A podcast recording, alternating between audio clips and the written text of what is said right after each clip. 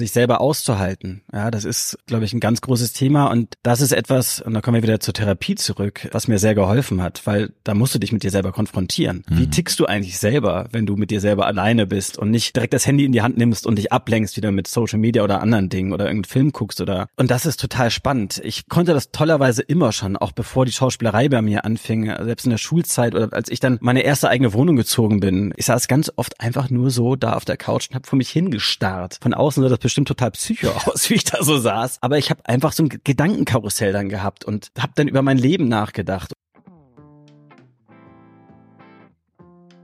Hallo ihr Lieben, wie schön, dass ihr auch in dieser Woche bei einer neuen Folge von Road to Glory mit dabei seid. Mein heutiger Gast ist Kostja Ullmann, der bereits im Alter von nur elf Jahren auf der Bühne des Hamburger ins Deutschtheaters stand und seinen ersten TVG-Versuch mit zwölf in einer Nebenrolle vom Alpha-Team unternahm. Spätestens seit seinem Kinodebütfilm Sommersturm aus dem Jahr 2004 zählt der heute 39-Jährige zu den bekanntesten Schauspielern Deutschlands.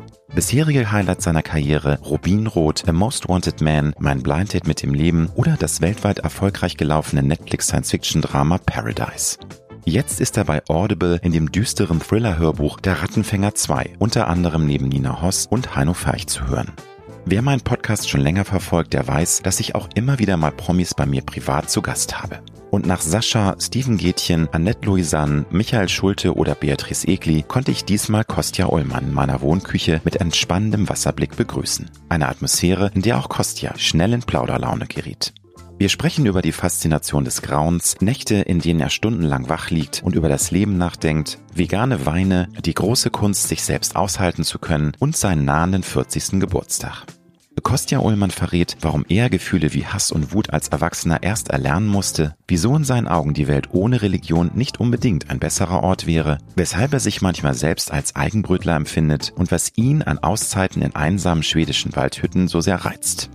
Doch bevor es losgeht, noch eine Bitte in eigener Sache. Dir gefällt mein Podcast und du möchtest zukünftig keine neue Folge verpassen, dann freue ich mich sehr, wenn du Road to Glory abonnierst und an deine Freunde weiterempfiehlst.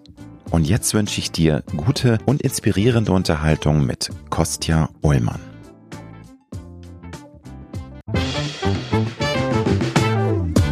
Du hörst Road to Glory.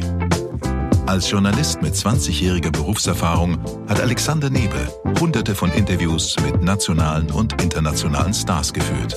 Unter der Überschrift Deine persönliche Erfolgsstory spricht er hier in seinem Podcast mit inspirierenden Prominenten über Erfolg, prägende Wendepunkte und Lebensweisheiten. Gute Unterhaltung mit einer neuen Folge von Road to Glory mit Alexander Nebe. Lieber Kostja Ullmann, herzlich willkommen bei Road to Glory und herzlich willkommen in meiner Wohnküche. Ja, vielen Dank. Schön hier zu sein. Was für ein schöner Ausblick. Danke. Ich freue mich, dass du es heute geschafft hast. Kostja, bist du eher ein Late Bird oder ein Early Bird? Auf jeden Fall ein Late Bird. Also ich muss sagen, das liegt aber auch daran, dass ich immer wahnsinnig spät ins Bett gehe. Also selbst wenn ich um elf, zwölf im Bett liege, vor zwei Uhr schlafe ich eigentlich selten. Und äh, auch heute, ich war bis vier Uhr morgens wach, hatte tausend Gedanken im Kopf, konnte nicht schlafen und dachte, mein Gott, jetzt versuche es endlich.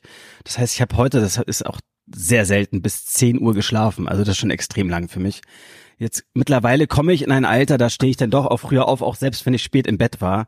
Äh, und bei mir sind es immer so fünf, sechs Stunden Schlaf, die ich äh, auf jeden Fall brauche und alles drüber wäre schön. Ja. Aber demnach hast du so viel ähm, im Kopf, es rattert bei dir, ist das ähm, Thema, dass du über neue Projekte sinnierst, über das Leben, über alles Mögliche, weil ich kenne das auch, dass ich manchmal echt Probleme habe. Und wenn ich merke, mhm. dieses Kopfkino geht los und es rattert, dann ist, ist man verloren, weil dann kommt man da ganz schwer wieder runter. Dann von, ist man ne? komplett verloren, das ja, ist vollkommen ja, richtig. Ja, nee, ich bin, ich bin ein sehr nachdenklicher Mensch und ich glaube, es geht eher um Persönlichkeiten, gar nicht äh, oder persönliche persönliche Gedanken, die man einfach hat und ähm, die man da verarbeitet. Ähm, ich, es geht zwar auch in, zur Psychologin und Therapie und und spreche da ganz viel, aber viel verarbeite ich auch mit mir selber nochmal und dann ist es gerade so, sind es die Phasen, wo der Körper zur Ruhe kommt natürlich, wo man dann alleine auf der Couch oder im Bett liegt und dann mal so ein bisschen runterkommt und dann fängt irgendwie das große Rattern an.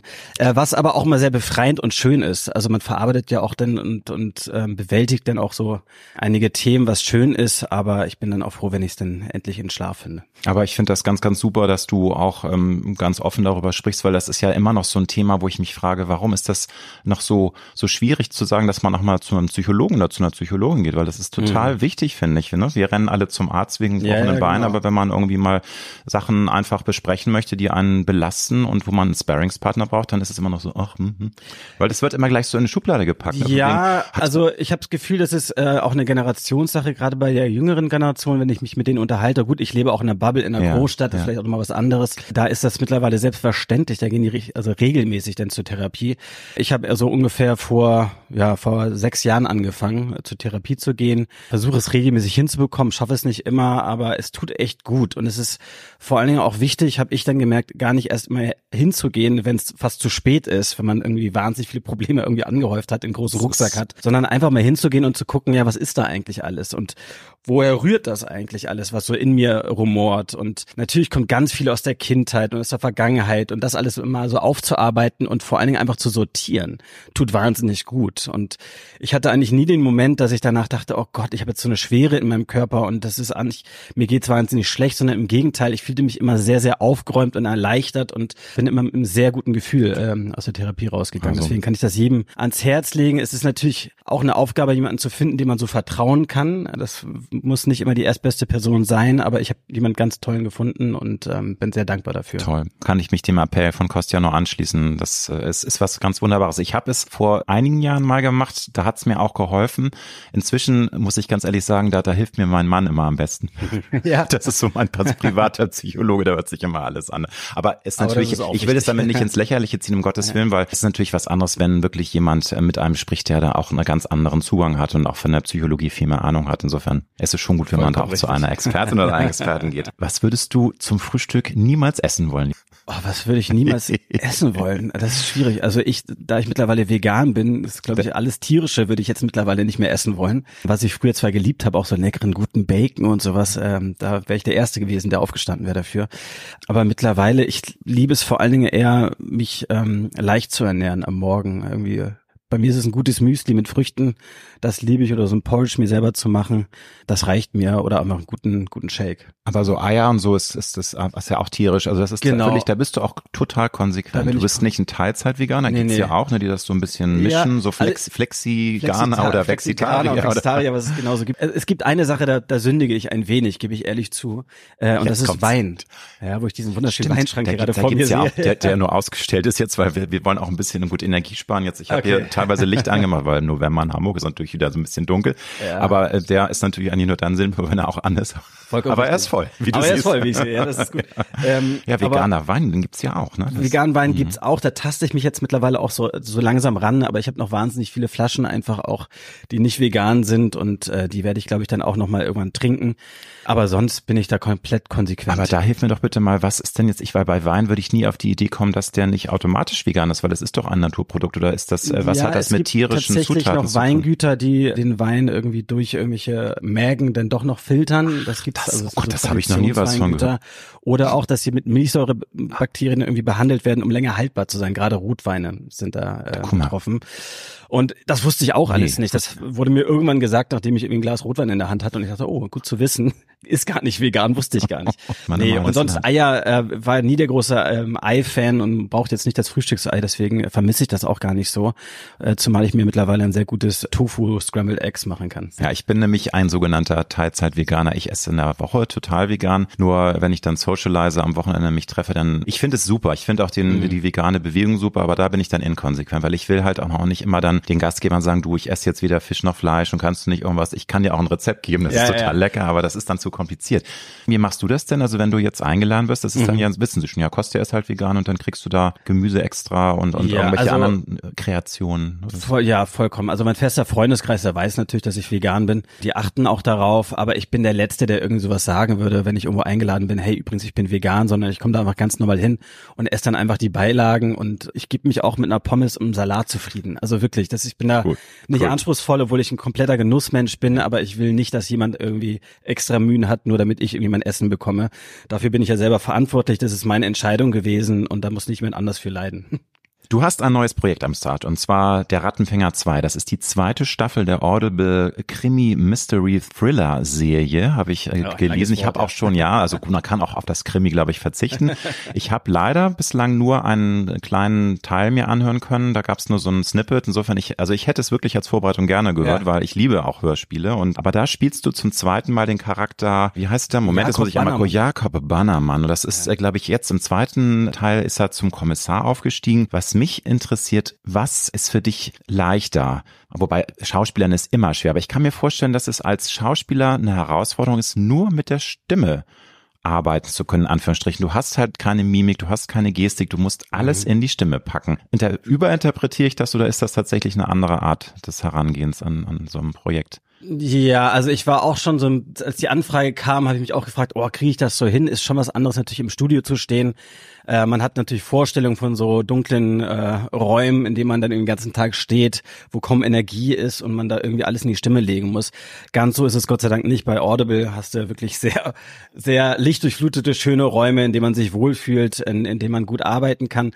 Und ich habe selber als Kind sehr viel synchronisiert. Das heißt, ich kenne die Situation, vor so einem Pult zu stehen und Texte irgendwie einzusprechen. Und habe dann auch gemerkt, natürlich habe ich mich mit dem Text und, und dem Ganzen auseinandergesetzt, habe mich vorbereitet.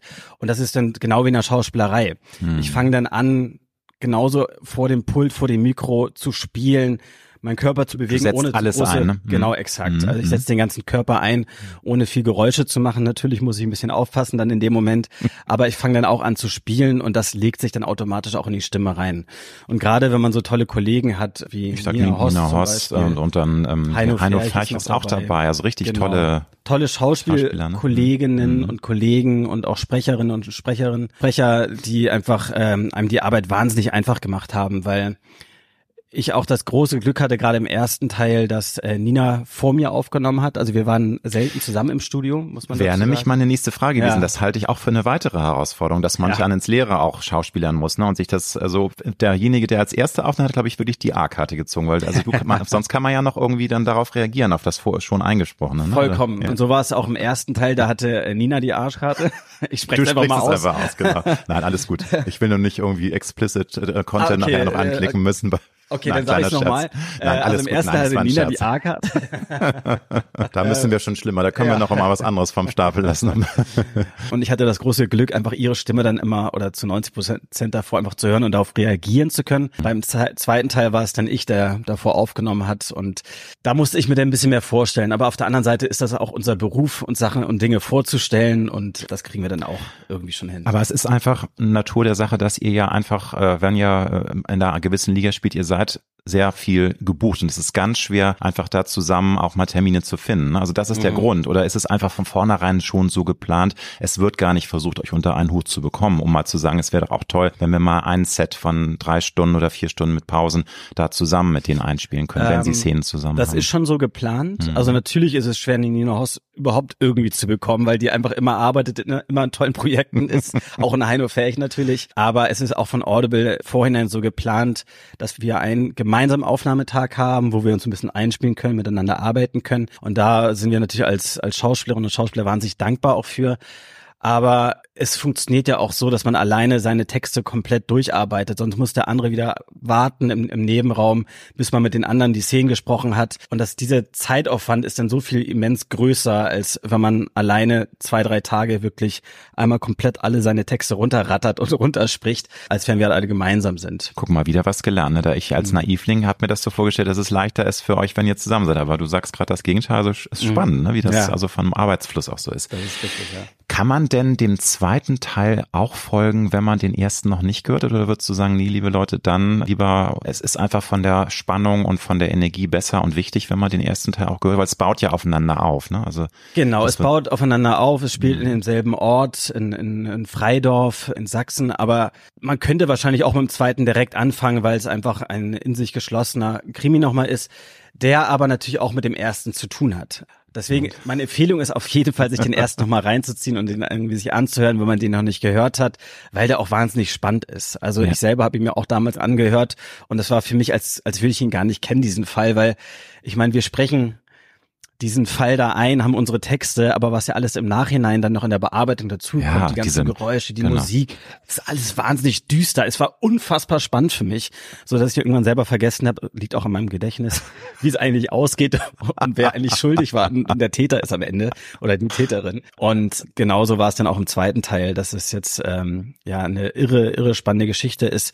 die auch wieder mit einer Sage irgendwie zu tun hat. Ich meine, im ersten Teil geht es um den Genau, Rattenfänger. der Rattenfänger, ne, diese ganz bekannte Geschichte, die ja auch so ein bisschen mystische Hintergründe hat, ne? Und man denkt immer, ist der jetzt, also ich habe mich eigentlich nie so genau mit dem Thema beschäftigt, aber ich glaube, das ist, kann auch sehr übernatürlich interpretiert werden, dass es irgendwie ein Wesen ist, das von einer anderen Welt kommt, aber vielleicht ist es auch falsch interpretiert, aber ich Mhm. ja, glaube, aber das es ist, ist ganz spannend. Ich glaube, diese ganzen Fabeln und Genau. Mythen, die es so gibt, die kennen wir ja alle und haben die alle irgendwie mal gelesen. Ich habe die jetzt auch alle gar nicht mehr so präsent im Kopf gehabt.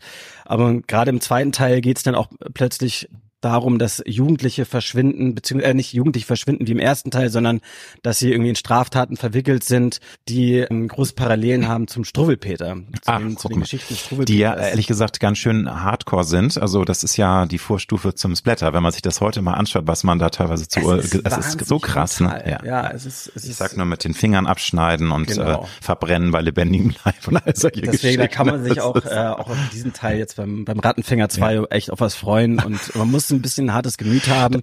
Es ist jetzt ähm, vielleicht auch empfohlen, zu zweit sich sowas anzuhören, weil das wirklich düster und, und gruselig Also auch ist. deftig. Also äh, würdest du sagen, so ein bisschen äh, Fitzek-Vibes auch. Also der hat ja auch manchmal so Szenen, wo man denkt, uh. Also, Exakt, ja, ja. Okay. Also da kriegst du auf jeden Fall Gänsehaut. Magst du es denn privat auch gerne mal gruselig, äh, spannend, deftig? Also wie ist so deine Einstellung? Es gibt ja Team Horror und Thriller, wenn es dann wirklich gut gemacht ist. Es gibt natürlich auch super cheesy Geschichten, wo man sagt, mein Gott, also auch gerade was Horror angeht.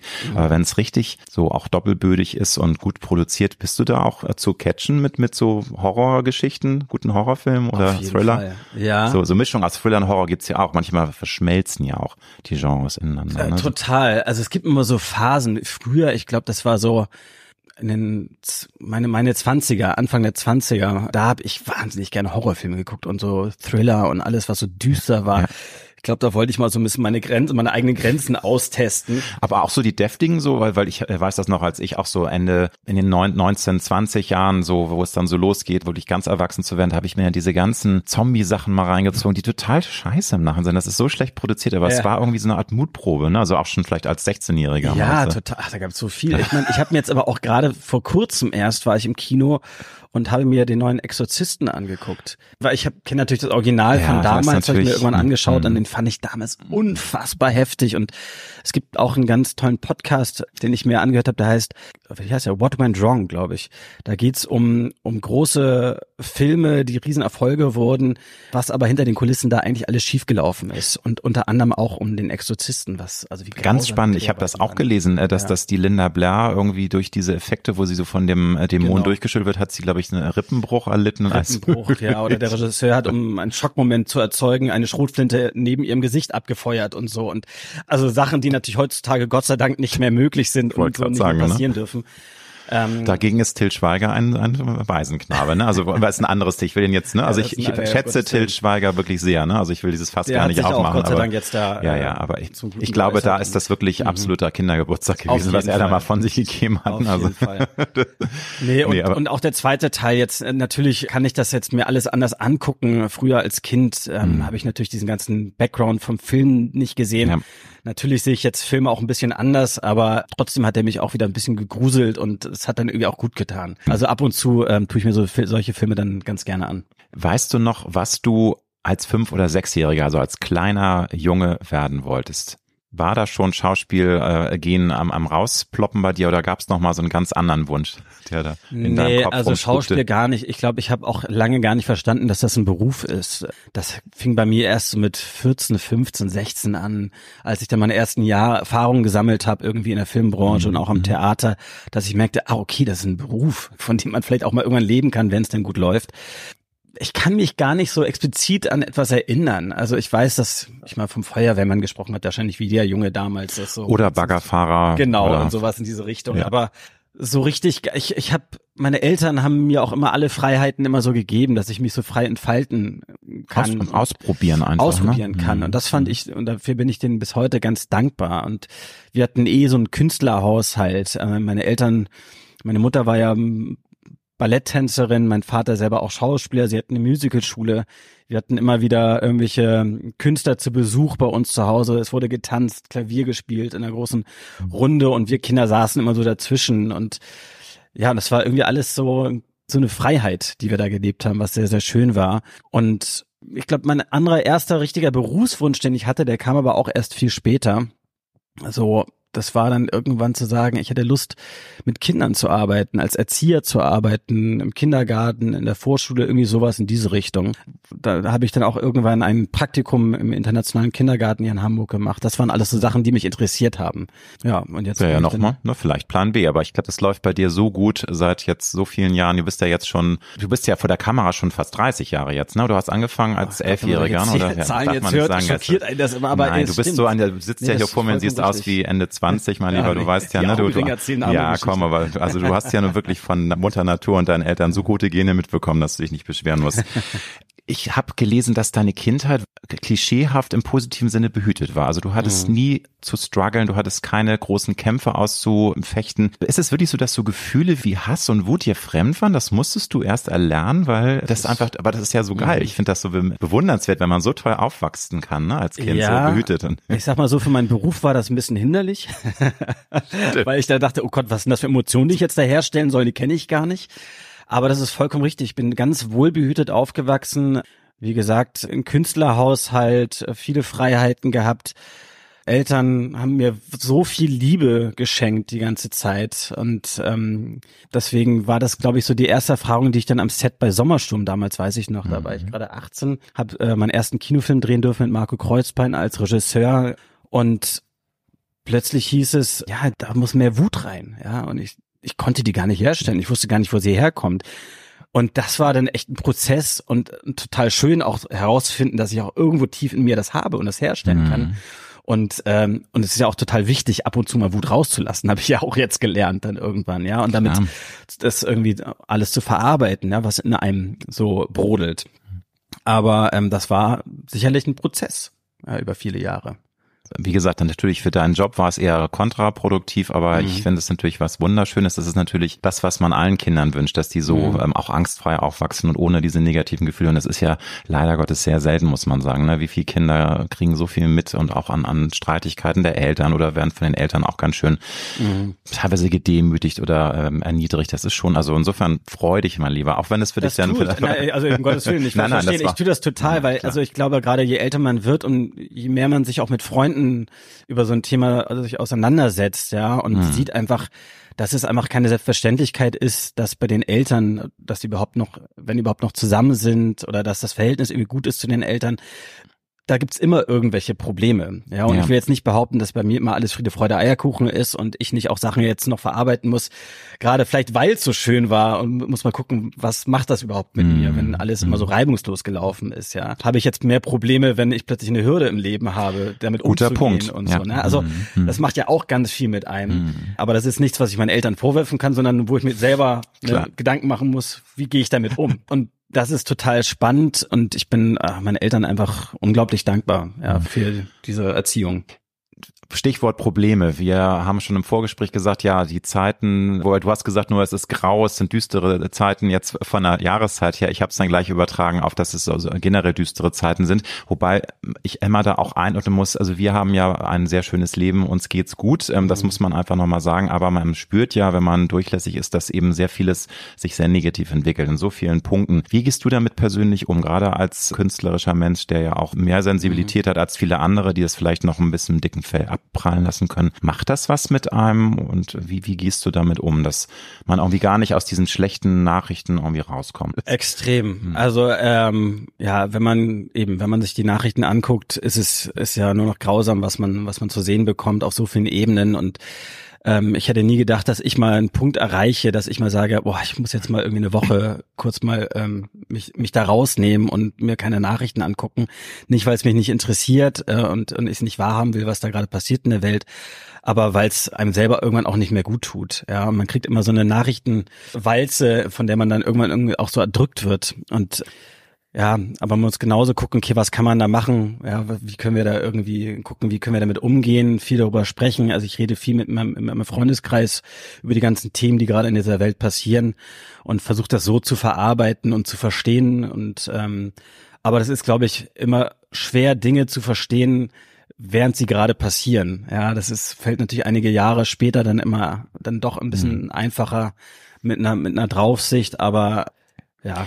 Aber wie nimmst du die konkreter mal, ähm, diese Auszeit von Medien? Ich kann das mal so als Beispiel sagen, wenn ich äh, mal äh, in unserer Zweitwohnung bin, auf den Balearen da, bin ich dann mhm. wirklich ganz gezielt so drauf, dass ich sage, nein, ich schalte jetzt gezielt auch die Tagesschau nicht ein, die Nachrichten mhm. nicht und versuche auch mein Handy wirklich nur zu nutzen, um zu kommunizieren, um was Schönes mal zu recherchieren, aber ich will mal irgendwie eine Woche gar keine Nachrichten sehen, was schwer ist. Aber es hast ist du, nimmst du dir das, also weil du manchmal ja auch Auszeiten nimmst, wir hatten mhm. bei unserem ersten Gespräch, da hast du mir mal erzählt, dass du einmal im Jahr wirklich auch dann sehr lange reist und mhm. auch mal ne, so wirklich tolle lange Reisen unternimmst und ähm, das ist ja auch natürlich ein guter Punkt, ne, wo man dann vielleicht sagen, so jetzt mal Vollkommen Kopf richtig. Also ich habe auch diese Phasen, wo ich sage, so, ich will jetzt irgendwie keine Nachrichten gucken, ich will mein Handy nicht in die Hand nehmen, beziehungsweise gerade Social Media darf man dann auch einfach nicht öffnen, weil man da auch von Nachrichten natürlich bombardiert wird. Und ja, das sind dann schon auch diese, diese Reisen, die ich dann für mich unternehme, ob es dann irgendwie damals Neuseeland war oder Kapstadt, wo ich auch gerne bin. Was hilft, sind oft andere Zeitzonen, ja, wo man dann einfach Stimmt. wirklich abgekapselt ist vom eigenen Umfeld und von, von den Nachrichten. Ich plane jetzt lustigerweise gerade so nach Skandinavien hochzufahren mit dem Auto, mit meinem Eheauto, so eine kleine Reise zu machen und ja, Aber nicht jetzt im Winter, ne? Oder doch? Jetzt im, ja, ja, das ja, ist jetzt, ja witzig. Jetzt im Winter und auch da heißt es für mich dann wirklich das Handy nur zu nutzen, wenn ich es wirklich brauche. Und mal wirklich runterzukommen. Ja, ich gehe auch gar nicht in die Städte wirklich so nach Schweden, sondern irgendwie mehr so aufs Land in kleine Hütten, wo man einfach runterkommen kann und mal wieder sich so ein bisschen sortieren kann. Ich meine, ich lebe und bin hier, ich bin hier aufgewachsen in Hamburg, liebe diese tolle Stadt. Aber hier prasselt so viel auf einen ein die ganze Zeit. Dann natürlich, was in der Welt überhaupt gerade passiert. Und ich glaube, das ist für uns alle wichtig, einfach mal wieder zu sich selber auch zu finden, mal runterzukommen. Und das heißt nicht eben das, was diese Grausamkeiten, die da passieren, auszublenden. Nicht verdrängen, klar. Aber ich glaube, einfach mal auch wieder zu sich selber zu finden, weil die ganze Zeit passiert irgendwas. Man hat das Gefühl, man muss die ganze Zeit funktionieren, höher, schneller, weiter. Und ich glaube, das ist einfach auf, auf lange Sicht nicht gesund und macht uns alle krank. Und deswegen nehme ich mir diese Phasen auch immer mal zu mir selber zu kommen. Muss ich jetzt nachhaken, weil ich liebe liebe auch ähm, Skandinavien, aber im, also im Herbst, Winter, das finde ich schon speziell, weil das ist ja noch eher dunkel da und es ist sehr viel Düsterheit, Düsternis. Äh, das stört dich also nicht, weil ich würde jetzt in dieser Jahreszeit eher irgendwo anders, also gerade du hast schon äh, Südafrika, mhm. Kapstadt mhm. erwähnt. Wie erklärst du es, dass dich das überhaupt nicht abschreckt, diese Dunkelheit, die da jetzt auf dich war? Ist es irgendwie, magst du das auch mal so, so kuschelig und Ja, eben dieses Kuschelige. Ich glaube, das, mhm. darauf habe ich gerade extrem Lust. So, also ich bin jemand, der natürlich auch liebt, immer in die Sonne zu gehen, in, in die Wärme. Das gibt mir ganz viel Kraft und Energie. Aber die Vorstellung, so eine kleine Hütte zu haben, mit einem kleinen Kamin vielleicht, wenn man Glück hat, vielleicht irgendwo auch eine Sauna oder am See. Oder Schnee vielleicht. Was, Schnee wäre ja auch ganz was Besonderes. Das, kann, das wäre mal was gespannt, Besonderes. Wie lange das E-Auto dann durchhält, aber ich habe Nee, nee, da, ich, ich hoffe mal nicht, dass es Schnee gibt. Ich glaub, das wird Aber es ist alles möglich und es hm. ist, vor allem ist es auch nicht teuer. Man kann ja wirklich die kleinsten schönen Hütten da irgendwie buchen über Airbnb oder sonst wo und kann da einfach wirklich entspannt mal runterkommen und und diese Dunkelheit, damit habe ich gar nicht so das Problem, wenn ich in der Hütte bin und meine Ruhe habe, tagsüber dann einfach im Wald so ein bisschen spazieren gehen kann.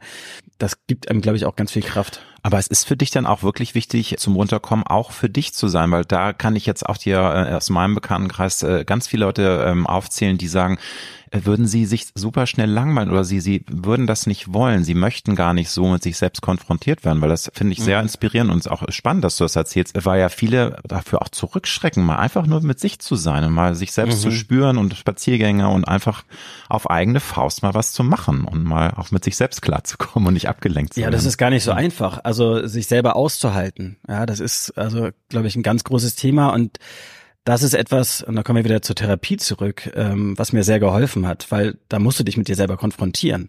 Ja, wie mhm. tickst du eigentlich selber, wenn du mit dir selber alleine bist und nicht direkt das Handy in die Hand nimmst und dich ablenkst wieder mit Social Media oder anderen Dingen oder irgendeinen Film guckst oder und das ist total spannend. Ich, ich konnte das tollerweise immer schon, auch bevor die Schauspielerei bei mir anfing, selbst in der Schulzeit oder als ich dann meine erste eigene Wohnung gezogen bin. Ich, ich saß ganz oft einfach nur so da auf der Couch und habe vor mich hingestarrt.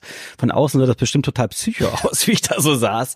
Aber ich habe einfach so ein Gedankenkarussell dann gehabt und habe dann über mein Leben nachgedacht. Oder wenn ich um die Alster jogge, dann höre ich manchmal Musik, aber manchmal auch einfach genieße die Ruhe und lass meine Gedanken fließen und guck, was dann so passiert.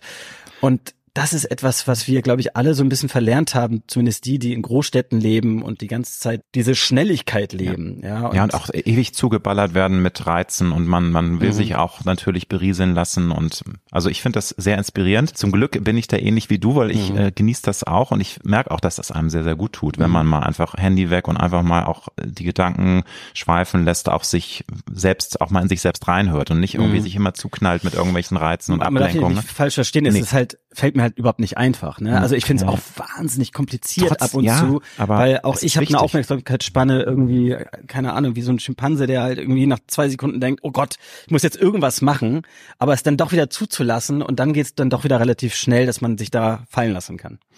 Aber wie gesagt, finde ich generell sehr inspirierend. Auch toll, dass du das ganz gezielt probierst. Auch das kann ich auch noch raussenden. Probiert's mal, liebe Leute, weil das ist ja. gerade in unserer Zeit. Und wenn ihr euch mal alle hinterfragt, wir alle sind ja auch leider so krank süchtig nach diesem Smartphone. Auch ich selber merke auch manchmal, kannst du mal aufhören, ständig zu checken, ob jetzt wieder noch was bei Instagram ist oder eine neue WhatsApp-Message.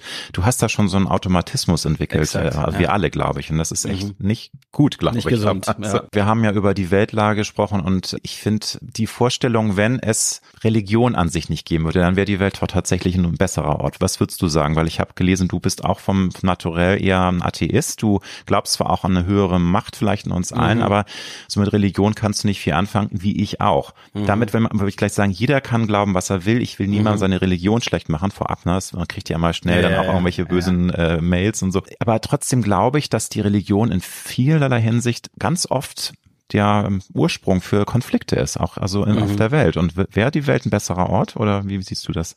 Oh, das ist schwer das, zu sagen, weil mhm. keine Ahnung, wo es dann hingeht und wie die Leute dann mit sich selber umgehen. Ich glaube, Religion kann ja auch, ne, wie du selber auch sagst, ganz vielen Leuten einen Halt geben. Ja, und das ist ja auch wahnsinnig wichtig.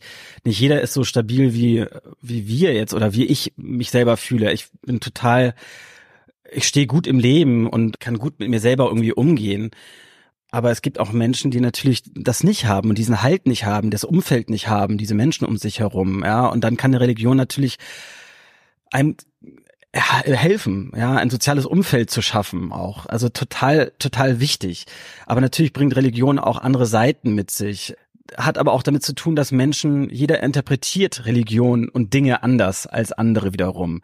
Und der eine extremer, der andere weniger extrem. Und ich glaube, würden wir alle ein Miteinander eher finden, weil Religion kann ja auch koexistieren, also verschiedene kann, Religionen. Religion kann was Wunderbares sein, wenn sie nicht missbraucht wird, genau. kann ich dazwischen grätschen, weil das ist ja. einfach so traurig, dass es eben nicht sein kann, dass man immer nur sagt, in einigen Bereichen, das ist die einzig wahre Religion. Das ist, glaube ich, die Ursache, dass eben einige Menschen meinen, und egal ob jetzt Christen oder Muslime oder, mhm. wobei ich glaube, im Buddhismus und im Hinduismus gibt sowas nicht. Da, die sind ganz entspannt und die lassen auch andere Religionen neben sich bestehen. Es ist immer so, früher war es die Christen, jetzt ist es eher vom muslimischen Bereich, die dieses mhm. absolutistische, ne? Also das ist der mhm. einzig wahre Gott und nur wer an den glaubt, der kommt dann ins Paradies und das, das ist, glaube ich, der Grund. Ne? Ja, das ist, das ist, glaube ich, die, die Schwierigkeit und ich glaube, wenn wir einfach anfangen würden, mehr ein, ein Miteinander zu schaffen, mehr aufs Gegenüber zu achten, zu gucken, wie kann ich das mein Leben so führen, wie es für mich gut ist, ohne anderen zu schaden, dann wäre uns allen, glaube ich, geholfen. Aber so funktioniert es leider einfach nicht, wenn man die Nachrichten halt anmacht und guckt, was da gerade passiert. Im Nahen Osten auch, aber überall auf der Welt. Also passiert das ja. Jeder guckt dann doch nur auf sich selber. Und das zeigt einfach, dass wir als Spezies Mensch einfach auch noch nicht sehr weit entwickelt sind. Und wenn wir uns da nicht schleunigst ändern, wir auch nicht sehr lange noch, existieren werden, wahrscheinlich in diesem schönen Universum. Aber das ist schon das, sehr, sehr tragisch, das oft zu sehen. Da sagst du was, weil, also man verdrängt das, aber manchmal denkt man auch, das kann ja so auf Dauer nicht weitergehen, aus vielerlei Hinsicht. Also entweder jagen wir uns mit dem dritten Weltkrieg eine Atombombe in die Luft oder wir zerstören uns die Lebensgrundlagen. Es ist schon ein bisschen krank, was der und es wiederholt sich Homo ja sapiens alles Total. so anstellt. Und das ne? geht Also, ja schon seit Jahrhunderten, Jahrtausenden, dass wir uns alle bekriegen, immer gegenseitig. Und ich denke mir dann immer, wenn ich das sehe, sag mal, also wieso können wir dann daraus nicht lernen? Wieso schaffen wir das denn als, als Menschheit nicht? Und da ist ja so etwas so tief verankert, ja, was äh, anscheinend schwer rauszubekommen ist. Wir hatten schon das Thema, als Kind bist du so gut aufgewachsen, so behütet, dass du Wut und Zorn nie so richtig gekannt hast, diese Gefühle. Was bedarf es denn heute, um Kostja Ullmann mal so richtig auf Krawall zu bürsten? Also, dass, dass du sagst, ähm, also ich, ich schätze dich, das meine ich als Kompliment, Mhm. als wirklich sehr friedlichen, diplomatischen Menschen, der einmal versucht, erstmal es im Netten, aber was bedarf es denn, dass du sagst, so, stopp, liebe Leute, jetzt erstmal die Fresse bitte. so genau, Ja. sonst gibt's aufs Maul. Ach, das ist schon schwierig. Also ich glaube, der HSV schafft es häufig, mich auf die Palme zu kriegen. Aber sagst du ich was. meine, so lange immer noch nicht aufgestiegen, ist es schon bitter. Aber andererseits ist es irgendwie auch okay in der zweiten Liga, muss ich sagen. Man kriegt auch top viele Siege zu sehen. Und Solange nicht St. Pauli jetzt vor dem HSV Ach ja, auch da. Also auch ich sag mal, solange sie nicht aufsteigen und der HSV nicht, das wäre bitter. Also das wäre schon echt bitter als HSVer. Mein, mein Wunschgedanke wäre, dass beide aufsteigen. Das fände ich großartig. Ich mag beide Vereine, aber natürlich ist die Raute in meinem Herzen. Ähm, aber sonst ist es echt schwer, mich so richtig auf die Palme zu kriegen. Also ich bin, ich bin jemand, ich, ich ruhe mir selber und ich, wenn jemand etwas macht, was mich vielleicht dann irgendwie wütend macht, mache ich das auch erstmal mit mir selber aus und guck dann, ob es mich in einer Stunde immer noch so irritiert oder so sauer macht. Und oft ist es ja nicht so. Also Man kommt wenn schneller man runter. etwas kurz sacken lässt, merkt man ja, okay, so schlimm ist das gar nicht. Und ich bin jemand eher, der versucht das mit einem Lächeln irgendwie, dass man auch am Ende einer Diskussion lachen kann und merkt, mein Gott, um was geht's hier eigentlich? Also klar, man muss jedes Problem ernst nehmen, was man auch in einer Beziehung oder sonst wie hat im Freundeskreis. Aber man muss auch manchmal das große Ganze sehen und dann sieht man, dass es oft gar nicht so, Also, so schlimm ist. Ja, du bist dann doch, hast einen inneren Zen-Master in dir. Also das finde ich toll. Also da, Ja. weil ich glaube, das ist auch gar nicht gesund. Natürlich ist es auch mal wichtig, als Katalysator auch mal zu schreien und sich zu ärgern und noch mal so Gefühle Mhm. rauszulassen. Wenn man das alles immer nur so wegschluckt, das ist, glaube ich, schwierig. Aber so habe ich die auch nicht verstanden. Nicht, ich, nicht, dass Ja. du was wegschluckst, aber Nee, das gar nicht. Das, Ich ne? glaube, also Mhm. bei mir ist es schon so natürlich, wenn ich merke, dass ich oder andere Leute ungerecht behandelt werden, dann kann ich auch mal lauter werden oder dann werde ich sauer, ja, Mhm. und dann dann lasse ich das auch raus, ja, wenn, wenn ich das merke und das kann auch mal am Set passieren, wenn ich merke, dass Kolleginnen und Kollegen nicht gut behandelt werden, ja, Gut, oder Teammitglieder und auch dann muss was gesagt werden. So, ne? Und das hat sich aber auch in den letzten Jahren erst bei mir gebildet. Da war ich früher nicht so stark. Ja, hab ich mich auch nie getraut, was sagen zu können als junger Kollege, äh, der am Set dann ist mit den großen erfahrenen Schauspielern und Schauspielerinnen. Und ähm, da merke ich einfach, ja, also da es gibt einfach Dinge, die wichtiger sind. ist ja. dann schön, wenn man auch dann älter wird und sich so ein bisschen sich seine Lorbeeren verdient hat und eben auch genau weiß, Mhm. was man auch für ein Standing hat. Ne? Und das, das macht einen auch, glaube ich, selbstbewusst. Da kann ich ja auch sagen, also stimmt, ja. als ich vor 20 Jahren mit Interviews angefangen, da habe ich natürlich, da hat mir das Herz besonders zugeklopft. Und man wird ja auch dann einfach äh, eloquenter und hat eben auch eine andere Art, mit anderen Menschen Vollkommen umzugehen. Bist du vom Grundnaturell eher ein Mensch, der gerne auch mal für sich sein kann. Stichwort, äh, dass du jetzt auch nach Skandinavien äh, mal fährst. Oder bist du schon eher so ein Socializing-Mensch? Da gibt's ja auch verschiedene Teams. Bist du vom Naturell eher einer, der auch gerne für sich ist und seine Ruhe hat? Ich, ich habe immer sehr gerne Leute um mich herum, aber vom Naturell bin ich schon jemand, der lieber, nee, nicht lieber, aber der auch es aushalten kann, alleine zu sein. Ähm, nee, ich bin, ich bin jemand, der schon irgendwie, ich habe mich letztens auch gefragt, oh Gott, bin ich ein Eigenbrötler?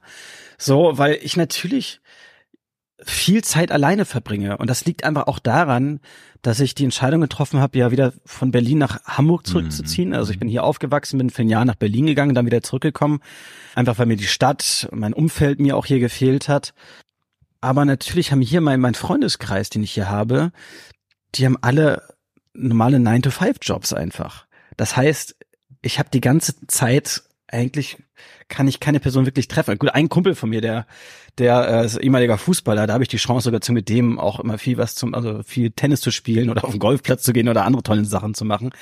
Aber grundsätzlich der der Rest des Freundeskreises hat eigentlich nur Abendszeit, wenn überhaupt, wenn die nicht kaputt sind von der Arbeit oder halt am Wochenende. Hm. Das heißt, ich habe viele Tage wirklich, wo ich für mich alleine bin. Und ich habe mich irgendwann gefragt, oh, tut mir das gut und komme ich damit klar? Aber irgendwie funktioniert's. Also ich habe kein Problem damit. Ich habe mich nur Nee, gefragt, so, also- ja, okay, weil wird das vielleicht von außen sieht das komisch aus, aber mich stört's eigentlich gar nicht. Aber genauso gerne oder genauso freue ich mich, wenn ich dann in Berlin bin und da meine ganzen Kolleginnen und Kollegen habe, mit denen ich mich dann treffen kann, auch während der Woche. Ja, wie man das Klischee irgendwie so ist, dass man einfach äh, nach Mitte geht, irgendwo ins Café genau. sich setzt und dann trifft man die Kolleginnen und Kollegen, mhm. die dann auch da sitzen.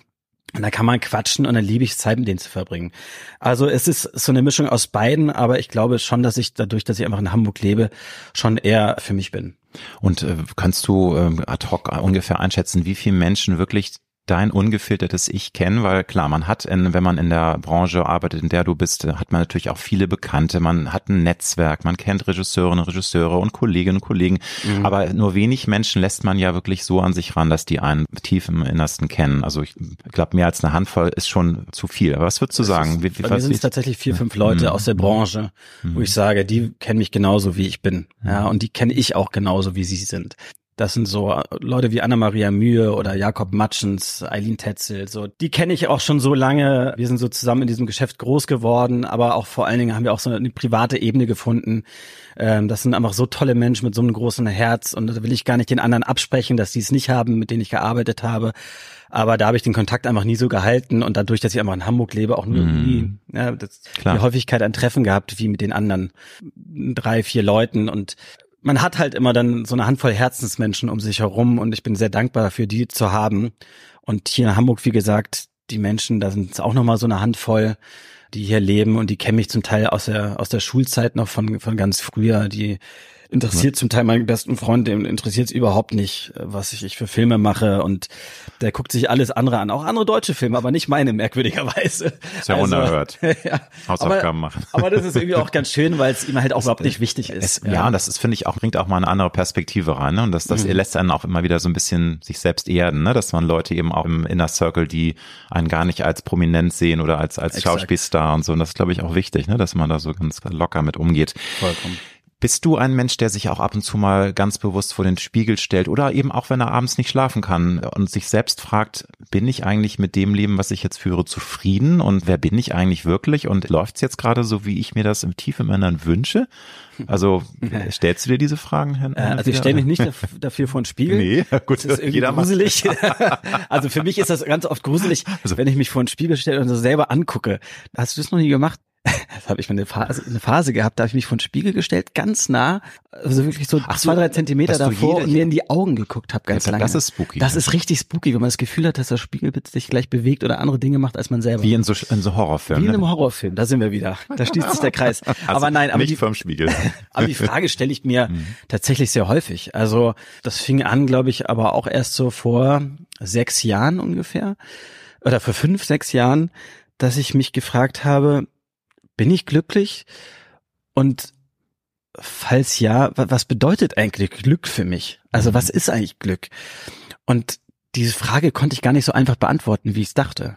So und ähm, Kannst du sie denn inzwischen jetzt so ein bisschen beantworten? Wobei ich da einfügen möchte, es ist wichtig, zwischen Glück und Zufriedenheit zu mhm. differenzieren, mhm. weil ich finde, Glück ist so ein wahnsinnig toller Zustand, der aber sehr flüchtig ist. Also du bist glücklich ja. in kurzen Momenten okay, und zack ja, ist es vorbei. Und Zufriedenheit ist so ein Grundschnurren. Das ist was, was genau. wir alle Also dann ist es auch eher eine Zufriedenheit, mhm. vollkommen mhm. richtig, die ich schon fühle. So, aber das ist ja auch auch sind auch Zustände, also die vielleicht ein bisschen länger andauern, aber ja auch nicht ewig anhalten. Das heißt, das kann sich ja auch alle paar Monate mal ändern. Aber das ist ja toll und ich glaube, das ist ja das ganze Leben, ist ja ein Auf und Ab der Gefühle. Das ist wichtig. Also wenn es immer nur, dann wäre es ja auch boring. Man kann dann gar nicht die tollen Zeiten wertschätzen, wenn man, genau, wenn man immer nur irgendwie. Das muss man auch akzeptieren, dass man immer mal durch Scheiße geht im Leben, dass es nie die ganze Zeit nur steil bergauf geht. Und ich meine, ich weiß, so zu schätzen, was ich für ein aufregendes, tolles Leben haben darf, so dass ich einen Beruf ausüben kann, der mir wahnsinnig viel Spaß macht, wo ich Freude habe, wo ich viele tolle Menschen immer wieder neue Leute kennenlernen darf, so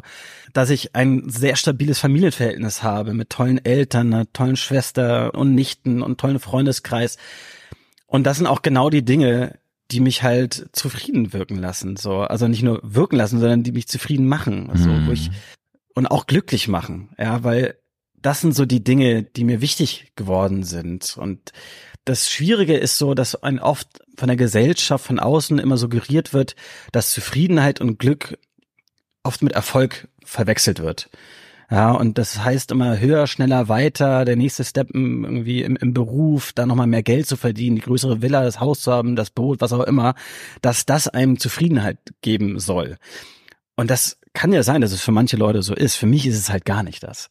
Ja, habe ich dann gemerkt. So, ich, aber das hatte ich auch nie so in mir. Aber natürlich dieser Antrieb, den nächsten Step zu gehen, den hatte ich auch so ein bisschen in mir. Und irgendwann merkte ich, ja Moment, aber es gibt ja so viele Dinge, die mir so viel wichtiger sind. Und das ist eben Familie, das ist mhm. Freundeskreis, das ist auf Reisen zu gehen, andere Kulturen kennenzulernen, Zeit für mich zu haben, ein, eine, eine Wohnung oder ein Haus, was auch immer zu haben, in dem man sich wohlfühlt, einen Rückzugsort zu haben.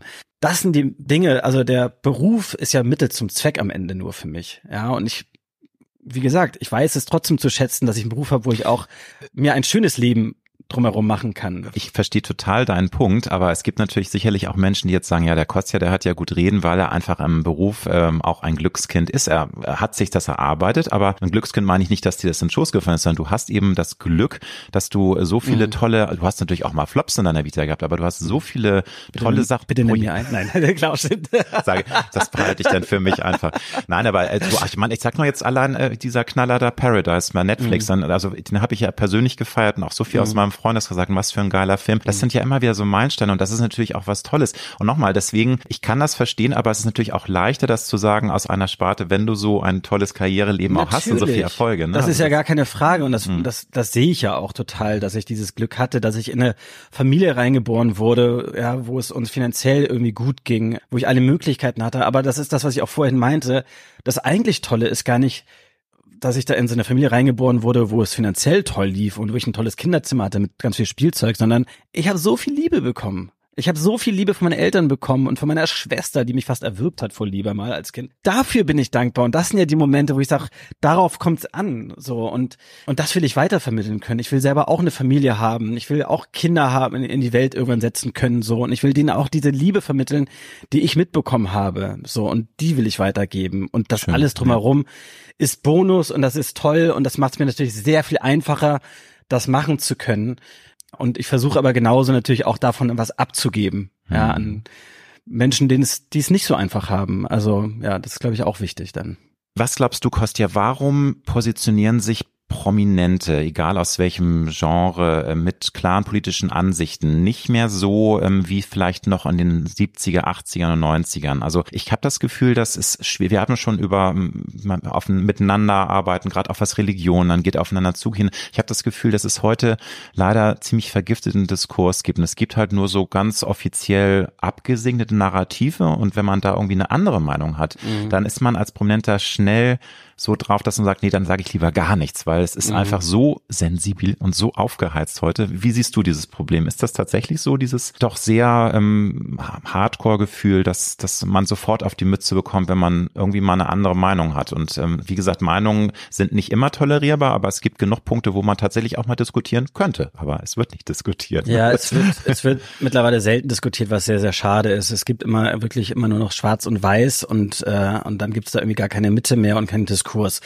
Das finde ich auch sehr schade und irgendwie haben wir das irgendwie so verlernt, miteinander zu kommunizieren. Und ich weiß nicht, woran das genau liegt, ob das auch mit Social Media zusammen mm. also zusammenhängt und dem Internet, dass alles plötzlich irgendwie so hoch gebauscht werden kann und sterilisiert werden kann und das alles immer so extrem gleich ist, ja. Und ich finde es total gesund und ich merke ja, also selbst in meinem Freundeskreis gibt es Leute, die oft eine ganz andere Meinung haben als ich und trotzdem können wir einen schönen Abend miteinander verbringen und über diese Themen reden, ja, und, und da diskutieren und dann am Ende trotzdem anstoßen mit einem Glas veganem Wein und, und, weitermachen, ja. ja. Also deswegen ähm, es ist schwer, ich glaube, man will sich dann auch in der, in der, als jemand, der in der Öffentlichkeit steht, vielleicht auch gar nicht so angreifbar immer dann machen, mhm. weil man zwar eine Meinung hat, aber dann weiß, man wird eh gleich platt gemacht von einer Welle, einem Tsunami von Leuten, die natürlich alle irgendwie dann anonym einen überrollen. Äh, und, und nicht nur Social Media, sondern natürlich, also die Medien stürzen sich drauf. Es gibt natürlich Clickbaiting, mhm. dann gibt's ja ganz viel Online-Artikel. Ja, und wenn ja, du Pech hast und du bist gerade mal so der, der Shitstorm-Mensch der Stunde, dann hast du mal für drei, vier Tage richtig Krawall in der Bude. Ne? Das sind halt mhm. drei, vier Tage, ja, wo halt dann richtig Krawall ist und dann ist das aber auch schon wieder weg.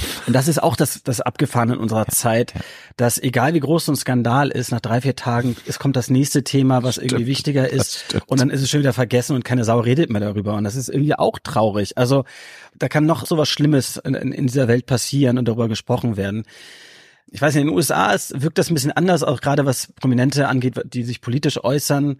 Aber das mag auch vielleicht damit zu tun haben, dass es einfach zwei große Parteien gibt. Ja, und Klar, dann ist es ein bisschen einfacher, sich da zu positionieren Stimmt. und eine Meinung zu haben, als Stimmt. es bei uns ist, bei so einem mhm. großen Feld an, an, an Parteien und Meinungen. Was ja nicht äh, kleiner wird, ne? ich sag noch jetzt das Bündnis war Sarah, Sarah, Sarah, Sarah, Sarah, Sarah Wagenknecht. Bündnis Sarah Wagenknecht, ja, genau. Ja, also das äh, ist auch, auch spannend, ja. Also ich bin gespannt, wie viel Prozent es dann wirklich werden, aber mhm. es macht das Ganze ja nicht leichter. Ne? Aber mhm. ich weiß, das ist auch eine große Frage, aber was würdest du jetzt von deinem Gefühl her sagen, wo steuert denn Deutschland hin? Wo steuert unsere Demokratie und wo steuert die Gesellschaft hin? Weil es ist ja nicht nur im Social Media äh, vergiftet, es wird ja auch in der Politik äh, so wild aufeinander eingehauen. Und ich finde auch leider, es ist eine Spaltung in der Gesellschaft und das meine ich überhaupt nicht da die mhm. Guten, da die Bösen. Das sehe ich nämlich überhaupt nicht so. Ich bin der Meinung, es gibt natürlich Leute, die sind lost, die haben einfach so bekloppte Ansichten und sind mhm. auch nicht, mit den man auch nicht mehr reden, aber äh, viele Sachen sind ja völlig überspitzt und es hat sich alles so hoch äh, erhitzt die letzten Jahre, gerade auch leider mhm. durch Corona ne, und die ganzen Krisen. Ist das, finde ich, sehr viel schwieriger geworden. Wie siehst du das? Ja, also es fällt mir schwer zu sagen, wo es, wo es hinführt. Also ich glaube, was so ein bisschen das Problem sein könnte, ist einfach die Kommunikation zum zum Wähler. So, also ich mir fällt es auch ganz oft schwer, Politik zu verstehen, was da gerade passiert, worüber diskutiert wird. Und ich glaube, die Leute werden oft nicht abgeholt mehr. Und und das ist schwierig. Und dann gibt's nur noch irgendwie die lauten Parteien, ja, wie so eine AfD, die da irgendwie mit Parolen irgendwie um sich wirft und irgendwie da anheizt, was natürlich grausig ist, ja, was da passiert. Aber da werden leider auch viele Menschen von abgeholt. Und das darf nicht passieren. Das ist das Letzte, was passieren also darf. Also kannst du nur als Appell raussenden an die etablierten Parteien, macht eure Hausaufgaben ne, und nehmt die Leute genau, mit. Ne? Nehmt die Leute und, mit und holt sie ab, ja, und bezieht sie mit ein in das Ganze. Es ist natürlich wahnsinnig schwer, ja, jeden und alle überhaupt immer zu erreichen, gar keine Frage. Aber man hat immer das Gefühl, nur beim Wahlkampf wird man plötzlich wieder so um sich geworfen, man wird wieder versucht, irgendwie die Wähler irgendwie mit irgendwas zu überzeugen und stehen zu begeistern. Sie mit einer Rose, ne? Dann stehen sie wieder da irgendwie mit Ballons und Rosen irgendwie an irgendwelchen Ständen und denkst, das ja. darf es nicht sein, das kann es ja nicht sein, so. Sondern steht halt für etwas und kommuniziert das irgendwie richtig, aber es ist wirklich, ja, es ist wirklich. Also du, ich höre raus, du hast so ein bisschen, aber man muss ja auch dann sich selbst konditionieren, da nicht den Kopf in den Sand zu stecken und hoffnungslos zu sein, weil es ist ja Fakt, dass momentan ähm, einfach eine ganz, ganz miese Stimmung ist und ich sage nur, mhm. die Ampel steht jetzt, glaube ich, bei irgendwie 35 Prozent, äh, bei der, wenn jetzt mhm. Wahl wäre, würden die zusammen mhm. 35 Prozent kriegen. Es gibt gar keine Mehrheiten mehr.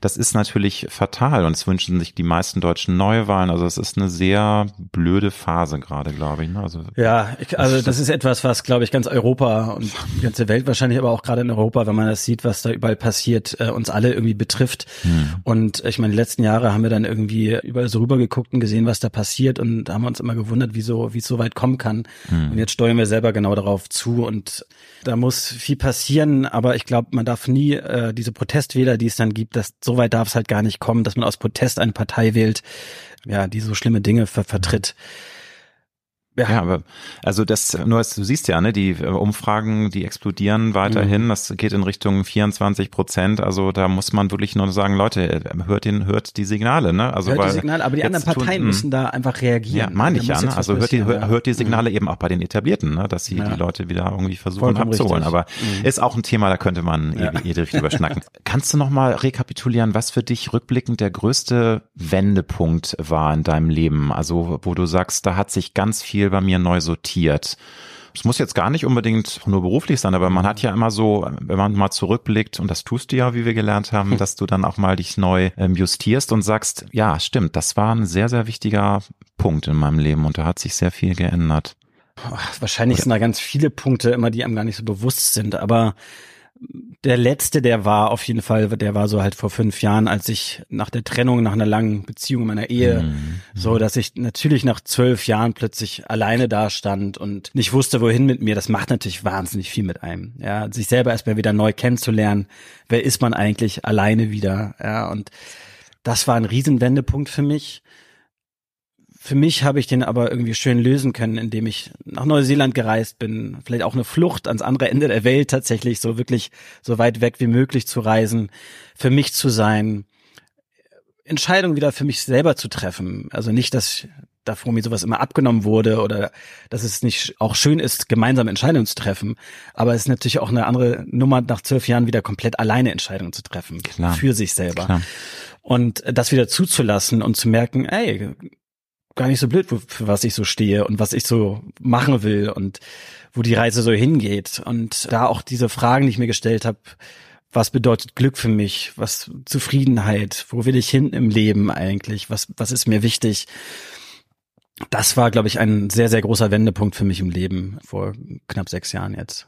Aber ich habe schon mal gesagt, ich muss dir noch mal ein Kompliment machen. Man sieht's dir wirklich nicht an, aber nächstes Jahr, man glaubt es nicht, Kostja Aumann wird tatsächlich 40 Jahre. Und klar, wir leben in einer neuen Ära. 40 ist das neue 25, kann man jetzt sagen. Aber ist es jetzt bei dir so, dass manchmal so denkst du, what the fuck, äh, wieso werde ich jetzt schon 40 und das kann doch nicht sein und gar nicht jetzt von wegen Angst vorm Alter, sondern dass man so merkt, wow, wie die Zeit mhm. dann auch vergeht. Ne? Also das, wir haben uns vor fünf Jahren zuletzt mhm. beim Interview getroffen, da warst du 34, mhm. das war nämlich noch eher in, in, einem Jahr. Also das ist doch schon irgendwie krass. Also wie gehst du damit um? Hast du so ein bisschen Midlife-Crisis-Gefühle manchmal? Um, ähm, also ja, man hat auf jeden Fall die Zahl mehr jetzt im Kopf. Also ich habe mich zwar, es ist ja wirklich so dieser Spruch, man ist nur so alt, wie man sich fühlt, da ist ja irgendwie auch was dran. Ich verstehe das ja auch total und ich fühle mich auch nicht wie fast 40 jetzt, ja, sondern für mich bin ich so um die so 30 rum, so mhm. vielleicht Anfang 30, das ist so mein gefühltes Alter, was ich habe. Aber die 40 ist zum ersten Mal eine Zahl, wo ich denke, oh krass, das ist, das hört sich schon irgendwie heftig jetzt an, ja. Und man wird, glaube ich, einfach auch mit 40 anders wahrgenommen. Ja, das merke ich. Ich habe jetzt beim Dreh jetzt momentan eine Filmtochter die zwar jünger spielt, aber im wahren Leben schon 20 ist. Und die war ganz schockiert, als sie gehört hat, dass ich jetzt schon 40 werde. Und hat dann aber unbewusst sehr viel später irgendwann haben wir so gesprochen und dann hat sie über einen anderen Kollegen gesprochen, meinte, ja, der ist schon uralt, der ist schon 40. Und ich dachte, ach, oh Scheiße, guck mal, für sie, für eine 20-Jährige ist einfach 40 uralt. Aber und das, verstehe ich, das war für mich auch uralt damals. Aber es ist doch Age is just a number. Das ist ich so weiß. gemein. Und weißt du, wenn man die, die Alterszahlen nicht sagen würde, dann würden die Leute teilweise so auch, das, das ist ja, doch so dachte bescheuert. auch, ich wäre irgendwie Anfang ja, 30 ja, so. Weil du ja auch so aussiehst und dann auch vom Mindset, ne, das ist gemein, ne? Das ist irgendwie krass, aber am Ende ist es auch völlig okay und ja, auch sie wird irgendwann, wenn sie, wenn sie auf die 40 zugeht, merken, hey, Age is just a number genau. und alles, alles ist wunderbar. Ich habe gar keine Angst vom Älterwerden. Im Gegenteil, ich finde auch Altwerden was Tolles und ich finde auch jede Falte, die dazukommt, erzählt ja was über mein Leben hm. ja, und ist ja irgendwie eine Geschichte von hm. mir. Und ich glaube, man bekommt ja auch mit, dass vielleicht auch im Bekanntenkreis Leute auch sterben und auch jung sterben. Und ja dann bin ich auch dankbar dafür, überhaupt so lange leben zu dürfen und so viel erleben zu dürfen und alt werden zu können. Also mein Vater ist jetzt 78, eine Zahl, wo ich dachte, wie kann man so alt werden damals, ja? Und, und mein Vater ist auch noch so jung geblieben, ist auch ein total agiler Typ noch und der sagt selber zu mir auch, er hat sich letztens so erschrocken, als er am Spiegel vorbeigelaufen ist, weil er sich selber nicht erkannt hat, weil er sich selber so viel jünger fühlt. Dann guckt er ins, ins Spiegelbild und sieht diesen älteren Mann da und ist schockiert, dass er das ist. Und ich glaube, so geht's uns allen wahrscheinlich irgendwann, ja. Aber deswegen ist es toll, wenn wir überhaupt so alt werden und, Total. und diese Zeit erleben dürfen. Muss man umarmen. Und ich bin auch, wie gesagt, ein großer Fan von diesem Spruch Age is just a number, weil es ist mhm. wirklich so. Es gibt ja schon 25-Jährige, die haben irgendwie im Kopf ein Mindset wie ein 60-Jähriger und eben Leute, die total jung geblieben sind. Hast du ein Lebenskredo? Irgendein Motto, was du cool findest, weil du sagst, ja, das ist Einspruch, der ein, natürlich nur einen kleinen Teil des wunderbaren, komplizierten Lebens widerspiegelt. aber also, weil ich weiß, es gibt so viele coole mhm. Sprüche, aber fällt dir irgendwas ich spontan an? Gesagt, da, sowas habe ich überhaupt nicht. Also ist, bei mir ist es wirklich also leb dein Leben, mach, was dich glücklich macht, wenn es anderen Leuten nicht schadet. So, also, ja. aber habe ich eigentlich gar also, nicht so wirklich. Du bist kein Kalenderspruch. Nee, überhaupt also. nicht. Nee. Lebe im Moment vielleicht. Herrlich, so. herrlich. Ich weiß, wir haben schon über das Thema gesprochen, über Glück und Zufriedenheit. Aber mhm. wenn du es jetzt nochmal versuchen musst, in ein paar Sätzen zusammenzufassen, du hast schon gesagt, Familie und Freunde, aber was sind für dich, sagen wir mal, auch die Schlüssel und die was muss man tun, um eben dieses Zufriedenheitsgefühl zu erreichen? Man kann ja auch aktiv was dafür tun. Viele warten ja immer darauf, dass das Glück zu ihnen kommt und dass die mhm. Zufriedenheit kommt. Aber ich bin ein großer Fan der These, dass man schon aktiv auch was dafür tun kann. Was tust du denn dafür? Also, Total. Also, ich glaube auch, dass man etwas dafür tun muss. Ich glaube, wir leben ja auch immer alles, gerade in Deutschland, äh, alles für die Rente. Immer so, ja, wir machen alles, ja, erstmal jetzt arbeiten, Geld verdienen und dann können wir in der Rente das irgendwann ausgeben finde ich eine furchtbare, eine furchtbare Idee, weil man weiß gar nicht, also ich weiß ja nicht, ob ich dann noch lebe überhaupt. Ja, und klar müssen wir mit unserem Geld haushalten und mit allen den Dingen haushalten, aber lebe den Moment, versuch im Moment glücklich zu sein, versuch dir das Umfeld zu schaffen, wo du dich wohlfühlst.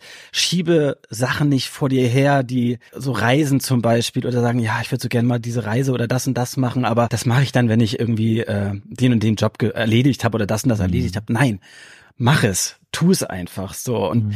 weil sonst macht man es halt nie. Irgendwann, es kommt immer irgendwas dazwischen im Leben. Ja, also geh die Dinge an, die dich interessieren in dem Moment. Ja, das war für mich die Neuseeland-Reise auch. Ich wollte immer in meinem Leben einmal nach Neuseeland. Man macht es halt nie, weil immer irgendwas dazwischen kommt. Und dann dachte ich, ich buch's jetzt einfach. Es wird, es wird jetzt einfach gemacht und und es war das tollste Erlebnis überhaupt. Und deswegen, ja, schiebt Dinge, die einem wichtig sind, nicht, nicht vor sich her und haltet Kontakt zu den Liebsten, ja, die einem, einem wichtig sind, die einem Kraft geben. So, das ist, glaube ich, auch sehr Ich glaube auch wichtig ist, dass man diese Spontanität sich bewahrt. Du bist, wie gesagt, ja immer noch in einem mhm. Alter, wo man auch sich als junger, jüngerer Mensch noch bezeichnen kann. Aber ich glaube, das wird, ja. es wird immer schwieriger, diese, diese Spontanität zu behalten, oder? Weil viele mhm. sagen dann, ja, na, Neuseeland, ja, würde ich schon gerne, aber oh, da ist ja, das muss ich ja bedingen und das könnte ja sein und das könnte ja sein, was, dann ja. hat er das im Kopf und viele blockieren sich damit selbst total, ne, und machen es dann wieder. Ja, ja, das ist, glaube ich, wenn man zu, die Dinge zu, zu sehr über, überdenkt. Das sagt sich natürlich auch einfach für jemanden, der sehr spontan ist und so durchs Leben geht ich lasse alles so auf mich zukommen, wie es halt kommt. Ja. Hat natürlich auch mit meinem Beruf zu tun, da ich nie weiß, wann kommt der nächste Job, wie geht's weiter für mich, arbeite ich überhaupt noch mal in meinem Leben oder nicht. Also das, man weiß es ja. Freelancer, du bist ich bin kompletter Freelancer ja, auch, ja. Und, Aber das, dafür muss man ja auch irgendwie gemacht sein oder das muss man zulassen können. Und ich glaube, viele können das nicht. Auch in dem Beruf ist es oft schwer, ja, weil es tut gut zu arbeiten auch ab und zu, ja, am Set zu sein, ich liebe es zu Schauspielern und dann plötzlich ein halbes Jahr frei zu haben und nicht zu wissen, wann geht's weiter, das macht natürlich auch ganz viel mit einem. Und das muss man lernen, aber damit umzugehen, zu akzeptieren, das ist Teil dieses Berufes, so, ne? Und das kannst du ja auf ganz vieles dann übertragen. Ja, das ist ja nicht nur der Beruf. Deswegen, man muss lernen, die Dinge so anzunehmen, wie sie kommen und zu akzeptieren und das Beste daraus zu machen, so gut es geht. Welchen guten Rat würdest du dem 18-jährigen Kostja mit auf den Weg geben? er wäre doch lieber St. Pauli-Fan. ist einfacher. nicht zwei Herzen deiner Brust, ne? Aber, Na, ach, ähm, ich weiß gar nicht, also es, das ist ja so ein bisschen auch die Frage, was würdest du anders machen oder so. Ich ich würde gar nichts Oder ihm Mut dazu sprechen. Also häufig höre ich dann immer von vielen, äh, die hier auch schon gesessen haben, dass das, sie, dass sie mhm. sich, ähm, trau dich mehr oder sei, ne, mach dir nicht so viel Kopf richtig. und so, diese ganzen ja. Geschichten, sich selbst so Ich glaube, ähm, ja, vertrau dir selber mehr. Also das ist vielleicht, ja, das ist vollkommen richtig, weil ich bin auch ein sehr zurückhaltender Mensch. Ich ähm, habe mich viel nicht getraut zu machen und sich selber einfach mehr zu vertrauen, dass man die Dinge schafft und die Dinge machen kann und das Scheitern völlig okay ist. So, ja, und das ist ja etwas, was ich im Beruf dann irgendwann gelernt habe, weil nur so kommst du ans Ziel, durch Scheitern. Anders schaffst du es gar nicht, ja, irgendwie vor der Kamera zu funktionieren. Und dass das aufs Leben natürlich übertragbar ist, ja, und dass das völlig okay ist, weil dann gehst du einfach auch sehr viel selbstbewusster durchs Leben. Ich wünsche dir ganz viel Erfolg für der Rattenfänger 2, für das Audible-Projekt. Wahrscheinlich gibt's auch einen dritten Teil, kann ich mir denken. Ne? Kannst du, du nix. Da geht's weiter. Aber weitergehen und auch viel, ganz viel Erfolg für weitere Projekte. Ich glaube, momentan läuft's bei dir super. Du kannst dich nicht beschweren. Mhm. Freuen wir uns auf viele tolle neue Sachen 2024. Danke, dass du bei mir in der Wohnküche warst. Vielen Dank für das schöne Gespräch.